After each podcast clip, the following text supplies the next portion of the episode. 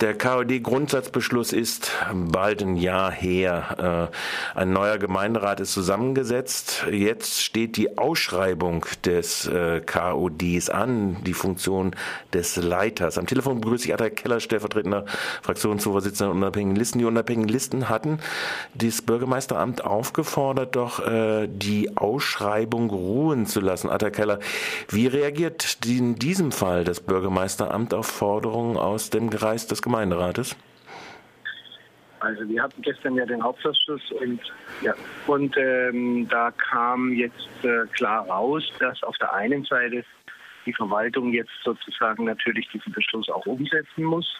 Das heißt, es werden gewisse ähm, Dinge jetzt wie eben den Leiter äh, des KOD, das wird jetzt ausgeschrieben, aber es braucht so eine Vorlaufzeit, ähm, bei der der OB dann gesagt hat, also falls es im Herbst einen Beschluss gibt, die Sache nochmal rückgängig zu machen, und das spricht ja vieles auch dafür, würde nichts anbrennen. Das heißt also für uns äh, sozusagen, dass wir auf dieser Seite sicher sind.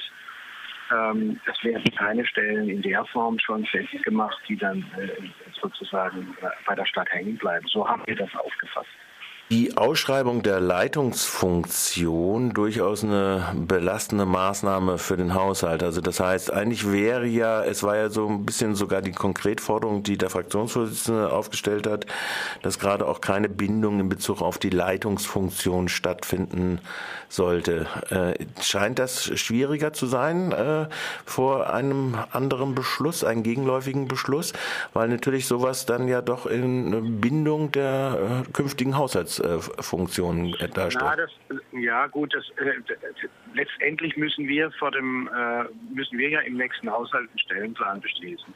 Und in diesem Stellenplan fällt dann letztendlich die Entscheidung, äh, äh gibt es diese Stellen oder gibt es diese Stellen nicht. So wurde da gestern auch argumentiert und von daher bin ich da eigentlich ähm, ganz zuversichtlich, dass da jetzt noch nichts festgezurrt wird. Also das heißt im Prinzip die bindende Ausschreibung äh, im Rahmen des Stellenplans ist noch gar nicht vorgenommen, sondern wird erst zum Doppelhaushalt, äh, was ist denn das, 15, 16 und so weiter dann. Das ist 15, 16. Ja, genau. Okay, also insofern ist äh, auch diese Revisionsmöglichkeit noch da. Äh, und äh, es wird jetzt also an der sich bildenden neuen Gemeinderatsmehrheit liegen, ob es dazu kommt. Sehe ich das richtig? Das würde ich so sehen und äh, da haben wir noch nicht ganz durchgezählt, aber sagen wir mal, die, ähm, die Mehrheiten äh, sehen nach Veränderung aus. Genau. Mehrheiten sehen nach Veränderung aus. Äh, verändert sich die Kultliste? Äh, es wurde hin und her gehandelt, äh, aber der Grundsatzbeschluss geht jetzt in Richtung doch alte unabhängigen Listen. Äh, wie lange wird sich dieser Prozess noch hinziehen? Letzte Frage noch mal ganz kurz. also ganz kurze Antwort. Die, der Prozess ist jetzt vollzogen. Ähm, wir haben das in unserer Liste äh, mehrmals sogar äh, abgestimmt über Stimmungsbilder und Abstimmungen und es ist jetzt klar, dass wir jetzt in die UL wieder gehen und dort versuchen, die Kultur äh, weiter nach vorne zu bringen. Bei allerdings stärkerer Profilierung der einzelnen Listen, da wird es noch vielleicht kleine Korrekturen und Veränderungen in äh, der ganzen UL-Zusammenarbeit geben. Also da wird es noch spannende äh, Wochen und ja, Tage und Jahre genau. geben. Okay, ich ja. verstehe das äh, soweit äh, dann richtig. Ich bedanke mich ganz herzlich für diese kurze Information und Update. Danke, Atta Keller. Tschüss.